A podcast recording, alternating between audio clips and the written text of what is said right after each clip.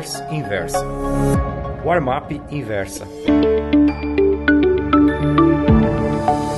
Oi, meus amigos. O texto para minha newsletter Warmap Pro de hoje é: O dólar está dando sopa. Após os primeiros meses confusos, nos quais se dedicou a diversas pautas sem relevância, o presidente Jair Bolsonaro está aprendendo a ser estadista.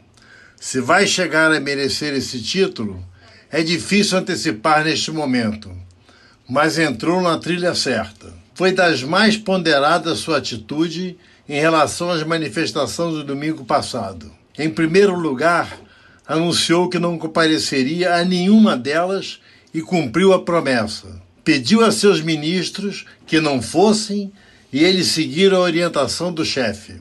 Bolsonaro também fez um apelo a seus adeptos para que se abstivessem de criticar o Congresso e os ministros do Supremo, entidade das quais ele dependerá para aprovar sua pauta de reformas. Como multidão é algo incontrolável, houve alguns ataques ao presidente da Câmara, Rodrigo Maia, e aos integrantes do Centrão e do STF, mas nada que empanasse o foco principal: reforma da Previdência. Para aplacar possíveis ressentimentos, Ontem, o capitão presidente chamou para um café da manhã no Alvorada os presidentes das casas do Congresso, o próprio Maia e Davi Alcolumbre, além do ministro da Economia, Paulo Guedes. Como se todas essas boas notícias não fossem suficientes para gerar uma onda de otimismo no mercado, existe grande possibilidade de que o texto final do relator da Comissão Especial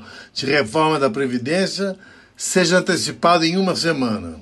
Em razão disso tudo, o Ibovespa já apresentou duas sessões seguidas de alta, dando pinta de que vai voltar a testar os 100 mil. Já o dólar, acompanhando a valorização da moeda americana contra todas as outras, com exceção do iene japonês, deu apenas os primeiros sinais de fraqueza no Brasil. No último boletim Focus do Banco Central, a previsão é de que o dólar feche 2019 e 2020 a 3,80 contra o real. Acho que pode cair mais. Gostou dessa newsletter? Então me escreva contando sua opinião no warmap.inversapub.com. Um abraço, Ivan Santana.